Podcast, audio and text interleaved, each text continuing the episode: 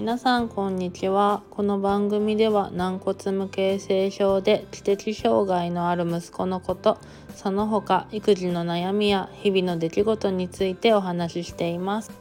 我が家の息子いつきは軟骨無形成症という病気を持って生まれてきました。骨が成長する仕組みの一部がうまく動かず身長が低くなったり四肢や指が短くなったりする病気でこうした特徴の他にも全身の骨に様々な変化が見られます。多くの場合は病気のない両親から遺伝子の突然変異で生まれることが分かっておりその出生率は1万人から2万人に1人の割合と言われています。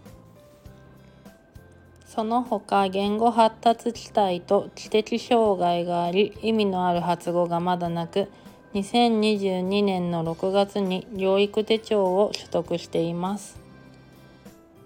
現在5歳の年中さんで保育園に週3回療育園に週2回並行通園しています。STPTOT にそれぞれ月に1回ずつ通っています。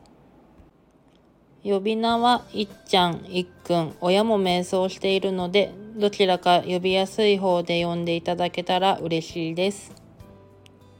性格は優しくて穏やか。電車と YouTube とエレベーターが大好きな男の子です。ずっと音声配信に興味があったのですが、来年度からは修学に向けた大事な1年ということで、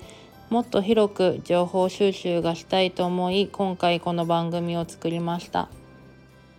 日記を書くように声で伝えていけたらいいなと思っています聞き取りにくい点もあるかと思いますがどうぞよろしくお願いいたします